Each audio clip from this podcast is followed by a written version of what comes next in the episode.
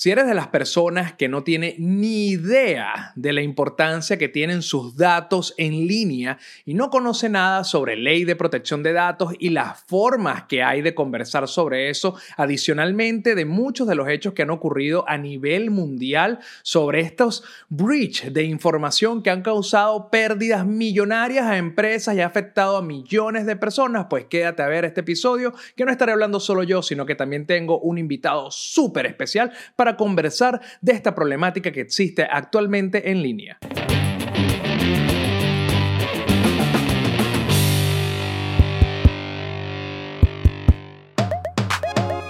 Buenos días, buenas tardes, buenas noches o lo que sea que su reloj esté marcando en este momento. Soy Melanio Escobar y esto que estás viendo y escuchando es estar cansadito de ser yo. Como lo estaba diciendo al principio, muchas personas no tienen ni idea de la importancia que tienen sus datos en línea, no conocen sobre ley de protección de datos y todo esto les suena muy abstracto. Y eso es algo con lo que yo he estado luchando desde hace muchos años, cómo hacer de una manera pedagógica que las personas comprendan todo lo que sucede en línea y la importancia y las implicaciones que tiene directamente con ellos. De verdad es una tarea súper complicada. Yo he tratado de muchas formas, he hecho conciertos, he sacado libros, analogías, eh, documentales, hemos hecho entrevistas, también adaptaciones en animación digital, de todo, guías en PDF, guías adaptadas a otros temas que no tienen nada que ver con la seguridad digital y con la importancia de la presencia en línea de los seres humanos porque hay una brecha generacional muy dura, sobre todo nosotros, que de alguna forma vivimos del mundo analógico y pasamos al digital, quizá nosotros tenemos un poquito más de entendimiento, pero hay nuevas generaciones que simplemente todo es tecnología y lo aceptan como algo normal en sus vidas, como debería ser, pero no toman como las precauciones mínimas para que su presencia en Internet sea protegida. Y si nos vamos más allá y tratamos de comprender, digamos, la problemática en un formato más amplio. Los ciudadanos en general no saben lo que pasa con ellos cuando estamos en la era digital. No, mira, inclusive crear una contraseña segura es algo que le complica a muchas personas. Es por eso que les roban la cuenta de WhatsApp, se les, se les meten en, en, la cuenta de banco y les sacan plata, cuando les roban un teléfono, se lo clonan eh, inmediatamente o lo venden porque no tiene ningún tipo de protección, no tiene password, no tiene verificación de doble paso, no tiene ningún tipo de tranca, que son las cosas más básicas que deberíamos tener en nuestras cuentas de redes sociales. Y adicionalmente la conciencia de saber las implicaciones que tiene todo lo que compartimos en línea públicamente y privadamente, que es ahí la, la problemática más grande que está pasando en el mundo, donde hackers sacan bases de datos suma con contenido sumamente sensible de bancos, de empresas, de hosting, de muchos lados donde deberían en teoría estar resguardados y los venden en la deep web y con eso agarran y hacen estafas, este, usurpan identidades, en fin una cantidad de cosas que nada más nos enteramos cuando nos explota en la cara y nada más nos importa cuando nos explota al lado, cerca, a un familiar, a un amigo o a nosotros mismos, pero que en realidad deberíamos estar unidos y abocados para que se creen leyes de protección de datos y que realmente legislen nuestros países en favor del usuario y ponerle un poquito de trabas a las grandes empresas para que sigan haciendo lo que les da la gana con nuestra información personal y sigan moldeando la algoritmo, explotando nuestras debilidades, nuestras vallas, nuestras imparcialidades, en fin. Yo no voy a ser solo el que les explique sobre este tema. Como lo dije al principio, tengo un invitado muy especial. Tengo a Sebastián Bravo, que es un dramaturgo ecuatoriano que ha venido trabajando con diferentes organizaciones de la sociedad civil para crear un producto donde se explique de manera divertida lo que significa la ley de protección de datos y nos cuenta, basado en una historia real, nos cuenta una historia del breach más grande que tuvo Ecuador en temas de datos personales, más de 20 millones de personas personas afectadas. Estamos hablando que Ecuador es un país que tendrá máximo 17 millones de habitantes. Es decir, que hasta los muertos se vieron afectados con esta con, esta, con este leak de seguridad del Banco de Quito. Entonces, bueno, le voy a dar la bienvenida, no voy a ser yo quien explique más de esto, vamos a hablar del nuevo podcast, el nuevo episodio de la DAT Project que se llama La culpa es de Graciela. Este nuevo episodio del podcast es increíble y tengo al escritor y a uno de los actores de voces de todo el episodio aquí invitado, Sebastián Bravo. Bienvenido. Y bueno, tenemos a Sebastián Bravo, quien es no solamente el que escribió el episodio de La culpa es de Graciela, sino que también hizo una de las voces y le dio forma a una de las interpretaciones más ingeniosas que yo he encontrado para explicar el tema de protección de datos, la importancia de los mismos, el tema de, de la encriptación que me volvió loco, la analogía con, con el tema de la licuadora. Fue maravilloso. Bienvenido, Sebastián, a Cansadito de Ser Yo. Para mí es un placer tenerte acá. ¿Cómo estás? Hola, hola, muchas gracias por la invitación. Estoy bien, estoy un poco cansado, pero bien, bien, ahí dándole, dándole que es miércoles. Dándole que es miércoles, o sea, eh, medio de semana, hay que aguantar un poquito hasta llegar al fin de semana, que es el relax, que es cuando nos soltamos y podemos descargar todos los problemas. Pero volviendo al tema, ¿qué es lo que pasa en Ecuador? Yo, yo me enteré en su momento, por ejemplo, cuando hubo este data breach gigantesco que tengo entendido es una de las inspiraciones de la historia, donde 20, datos de 20 millones de personas cuando tienen una población como de 15 millones o 16 millones, es decir, que hasta los muertos, o sea, le, supimos la vida hasta los muertos con este data breach que hubo en 2019. ¿Cuál es la situación de Ecuador ahorita con el tema de la protección de datos, por ejemplo? ¿Hay algo que se ha hecho? Eh, verás, ocurrió esto en el 2019 y de ahí volvió a ocurrir, creo que en el 2021, por parte del mismo banco.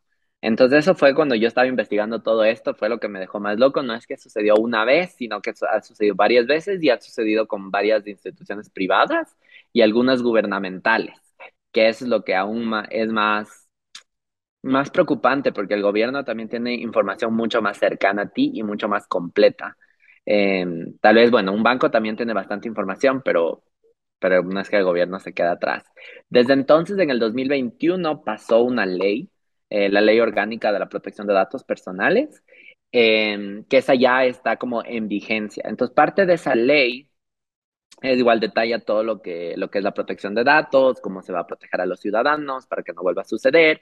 Y también se estipulan un par de cosas. Primero es la creación de esta superintendencia de protección de datos personales.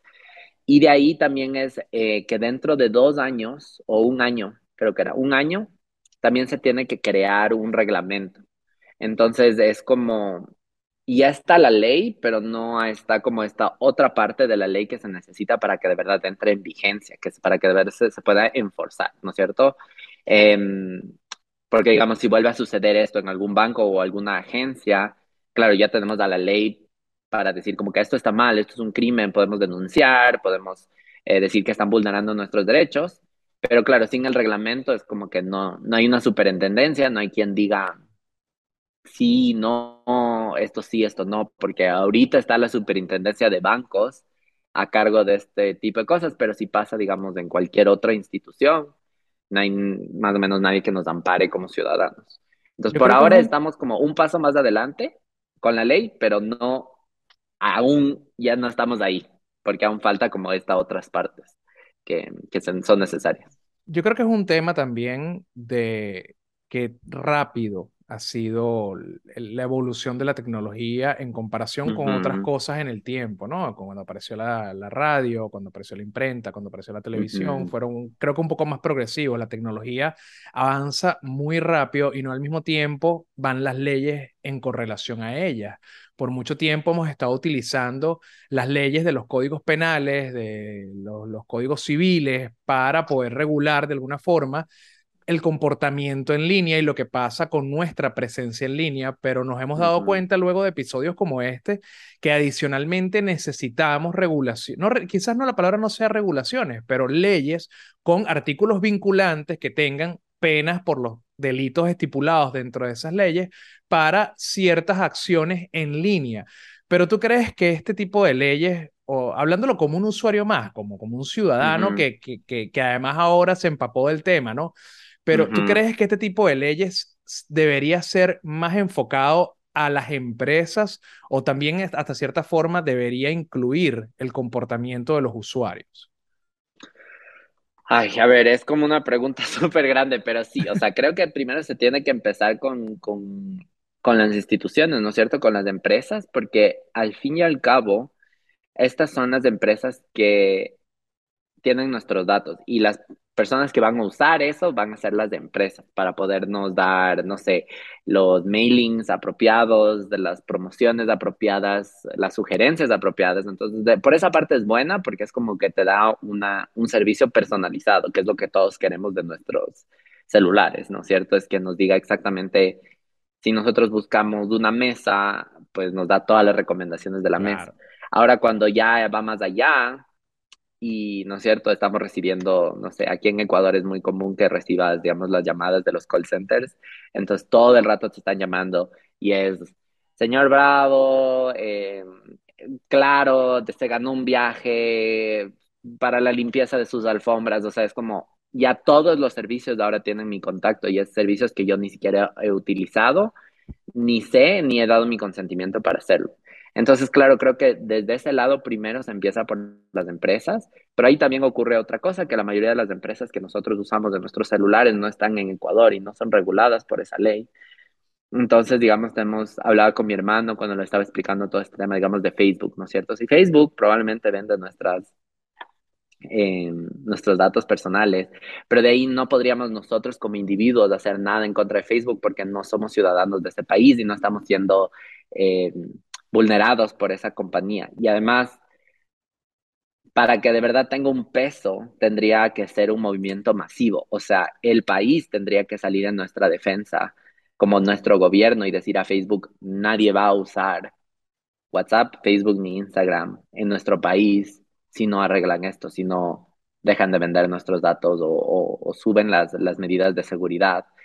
Em, lo cual, Yo creo que está bastante no sé, difícil que eso un, desde un, suceda. Sí, o sea, claro, es, es desde todo un gobierno que diga vamos a, a sancionar a Facebook o vamos a sancionar a Metaverse, que ahora es Meta, ¿no es cierto? Meta.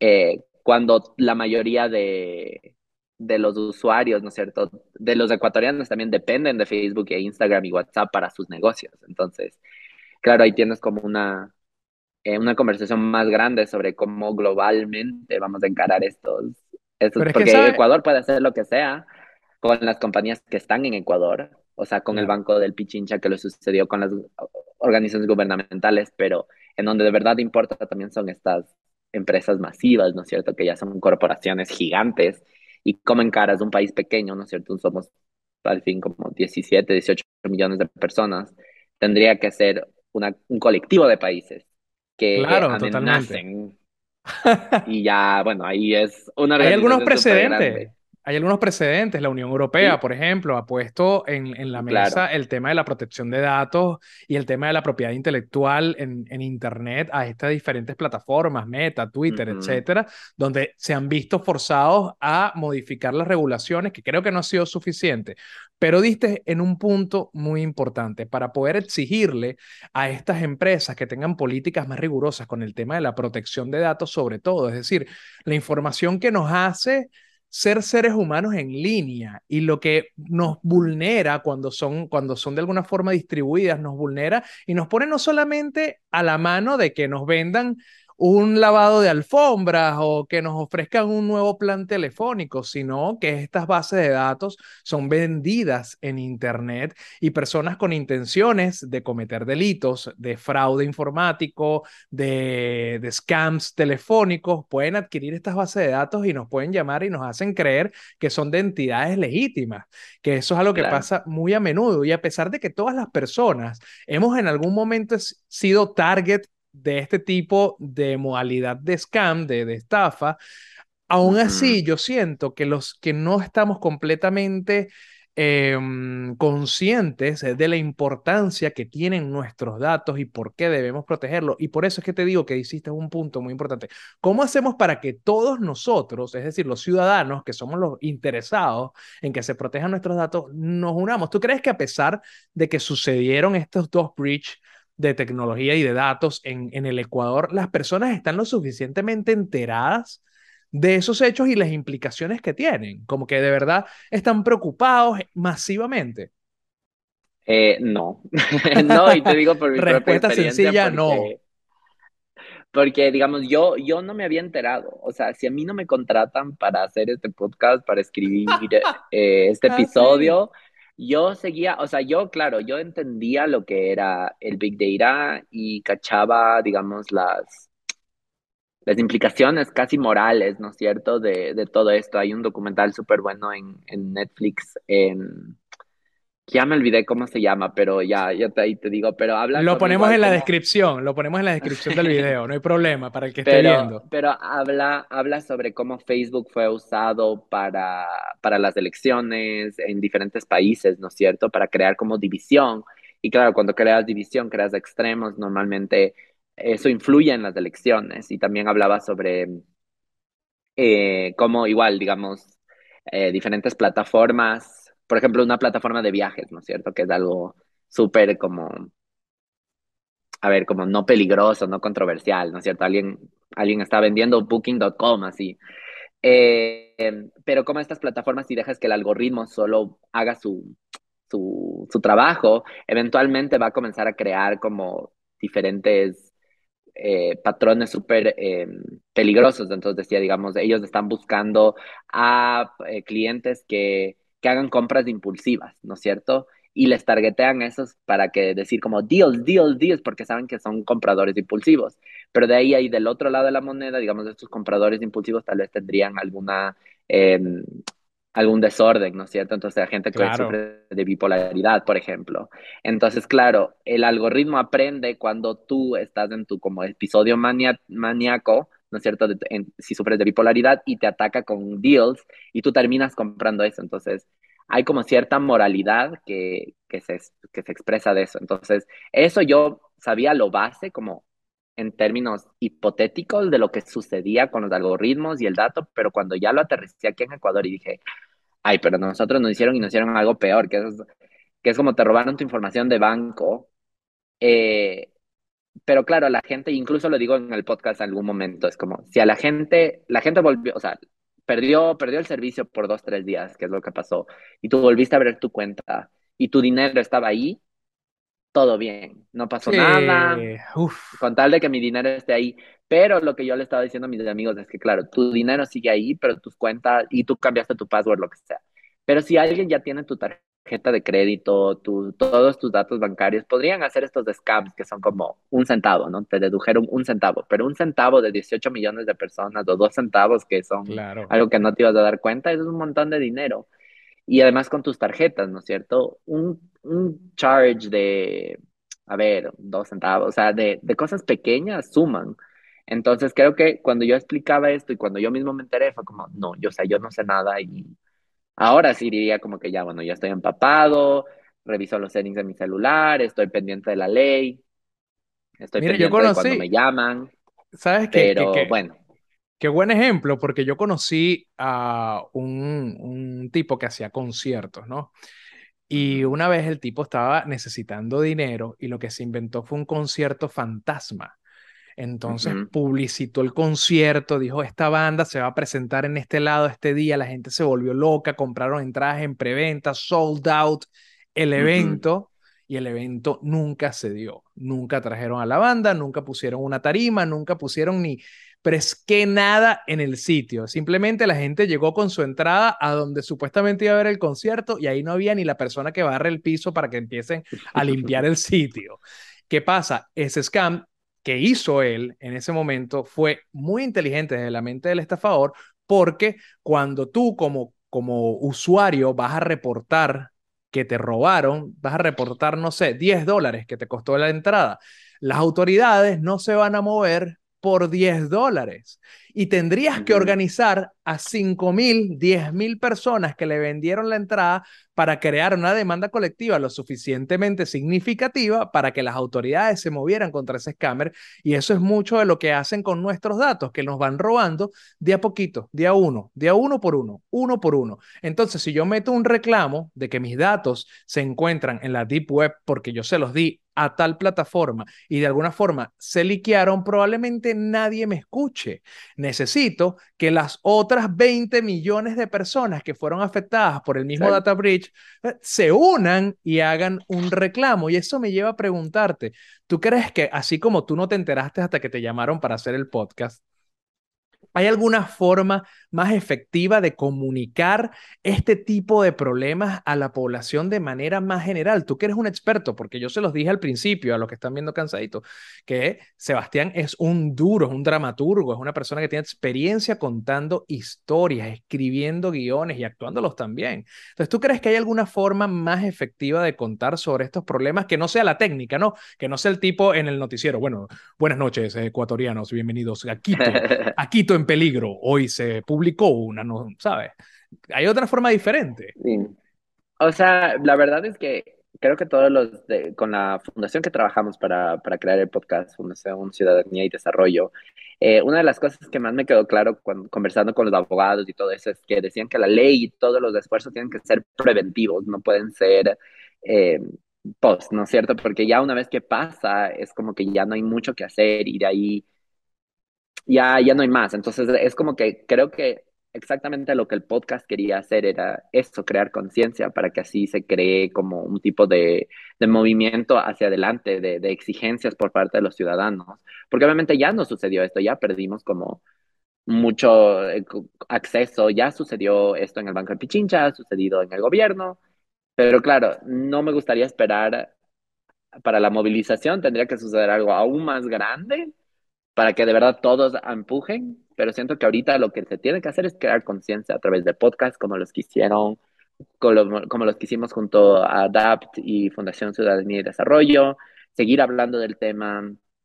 Yo soy profesor de, de adolescentes, entonces también hablo con ellos del tema de esta idea de como que mmm, dónde está yendo tu información en tus celulares, qué tanto estás posteando, cómo, cómo tú estás usando estas eh, plataformas, ¿no es cierto?, que son gratis, pero al fin y al cabo no son gratis porque tú eres el producto, ¿no es cierto? Te están vendiendo, están vendiendo tu tiempo, tu atención, eh, tus datos a este punto.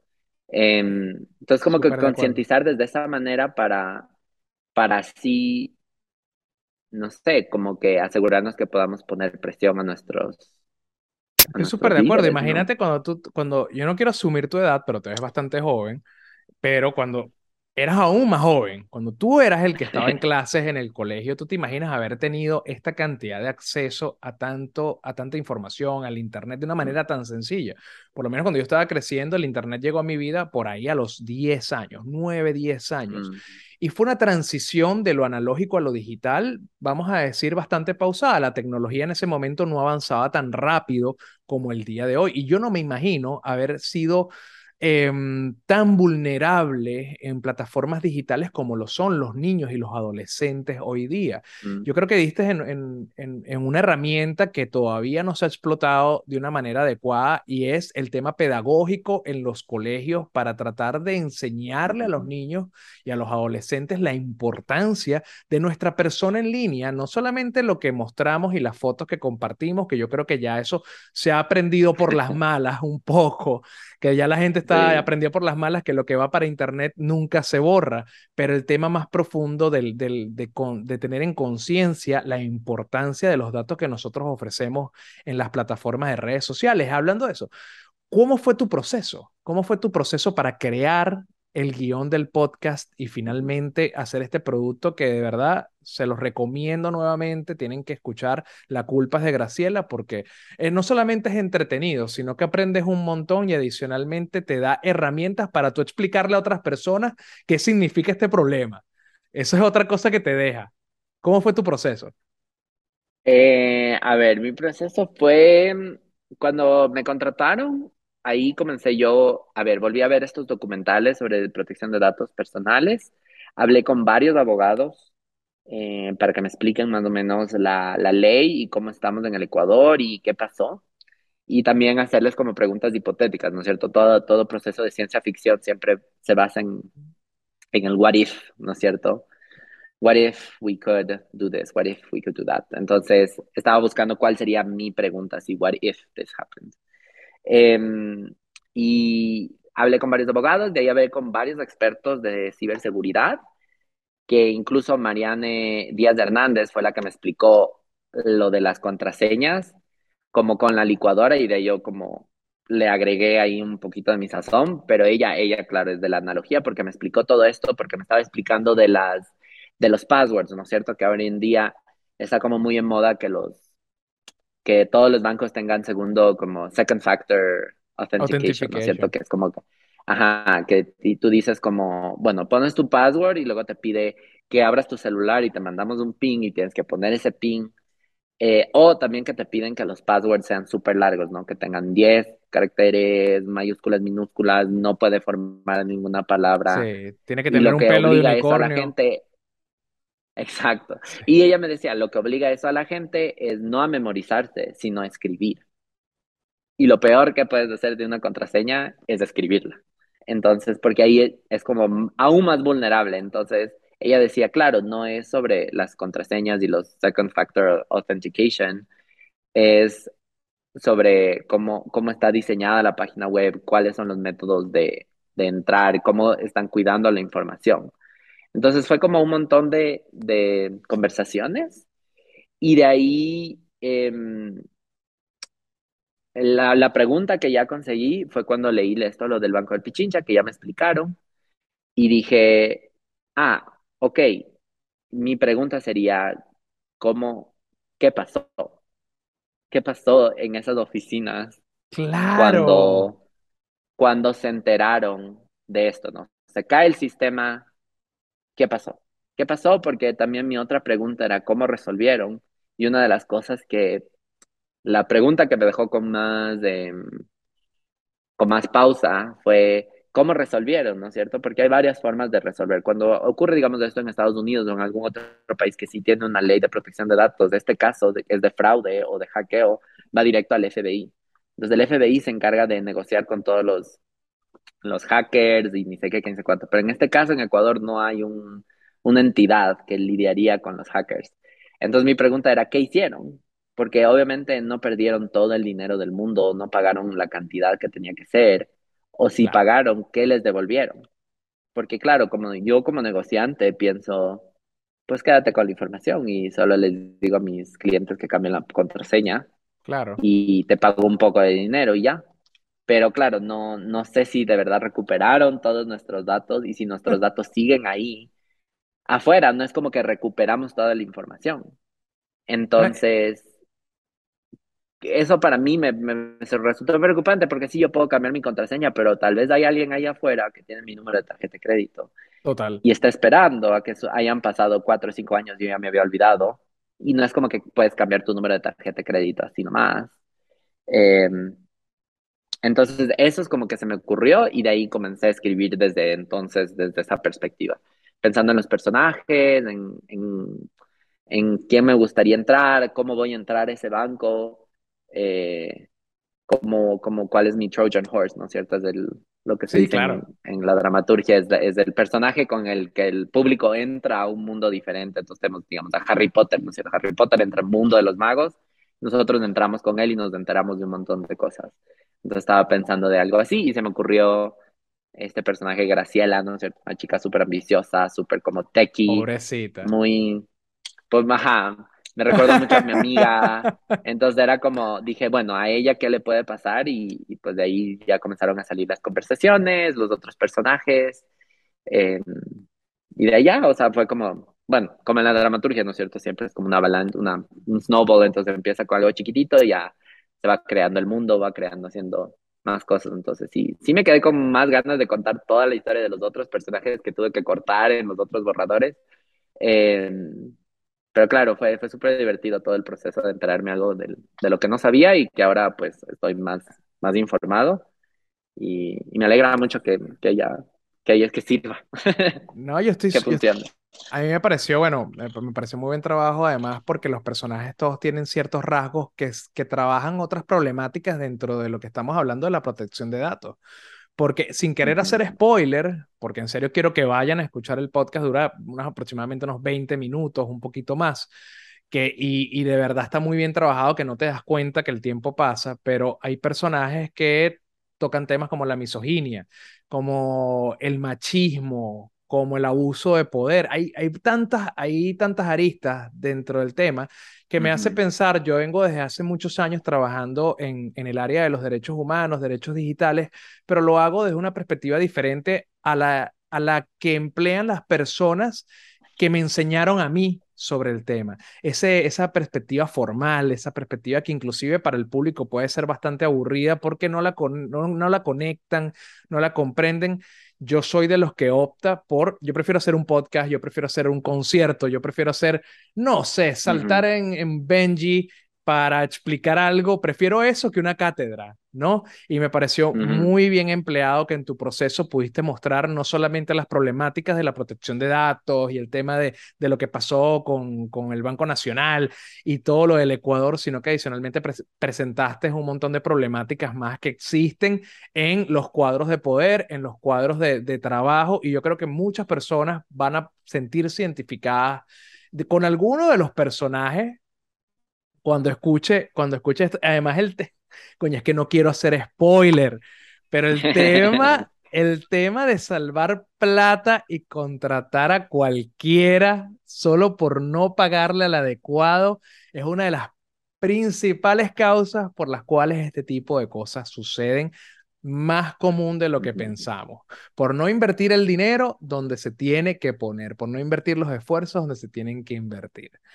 Mira, Sebastián, para mí ha sido un placer tenerte acá en Cansadito de Ser Yo. Muchas gracias por esa pieza que nos queda para la reflexión y para el aprendizaje y que yo creo que debe ser súper difundida en todos lados. De verdad, gracias por tu tiempo.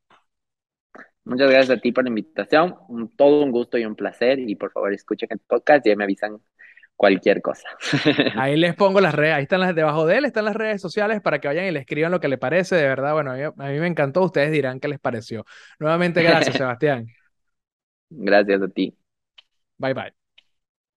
Para mí fue un placer tener a Sebastián acá en Cansadito de Ser Yo y poder conversar de esto en una manera más profunda y tratar de dejarle a las personas la conciencia de que existen maneras diferentes de conversar los temas que nos preocupan, que no es solamente el informe, que no es solamente el reporte o el noticiero contando la historia de manera formal, sino que también nosotros podemos crear iniciativas y crear formatos para poder contar las historias que de alguna forma nos interesan.